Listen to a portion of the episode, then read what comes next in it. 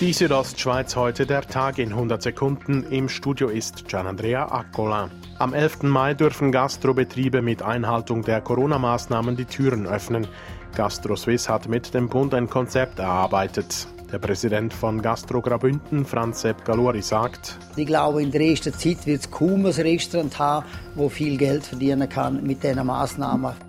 Zum Beispiel muss ab Montag der 2-Meter-Abstand eingehalten werden und pro Tisch darf maximal eine Gästegruppe von vier Personen sitzen.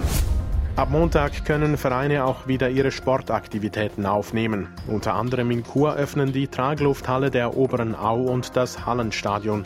Dies insbesondere für Leistungssportler. Stadtpräsident Urs Marti sagt zum Schutzkonzept, generell natürlich die Schutzmaßnahmen, Hygiene, Abstand und so weiter einhalten. Das heißt, dass in gewissen Trainingsarten ganz anders muss trainiert werden, beispielsweise ohne Körperkontakt. Jagdkritiker in Graubünden haben zum zweiten Mal einen Erfolg vor Gericht errungen. Ihre Beschwerde gegen eine teilweise Ungültigkeitserklärung der Sonderjagdinitiative hieß das Bundesgericht heute gut. Gemäß dem Urteil verstößt eine Forderung der Initianten nicht gegen übergeordnetes Recht. Die Initianten hatten gefordert, dass Tierschützer, Jäger und Nichtjäger zu gleichen Teilen im Bünderamt für Jagd und Fischerei vertreten sein müssen. Ab Montag haben die Schweizer Bergführer, Kletterlehrer und Wanderleiter grünes Licht. Sie dürfen ihre Touren und Kurse wieder anbieten.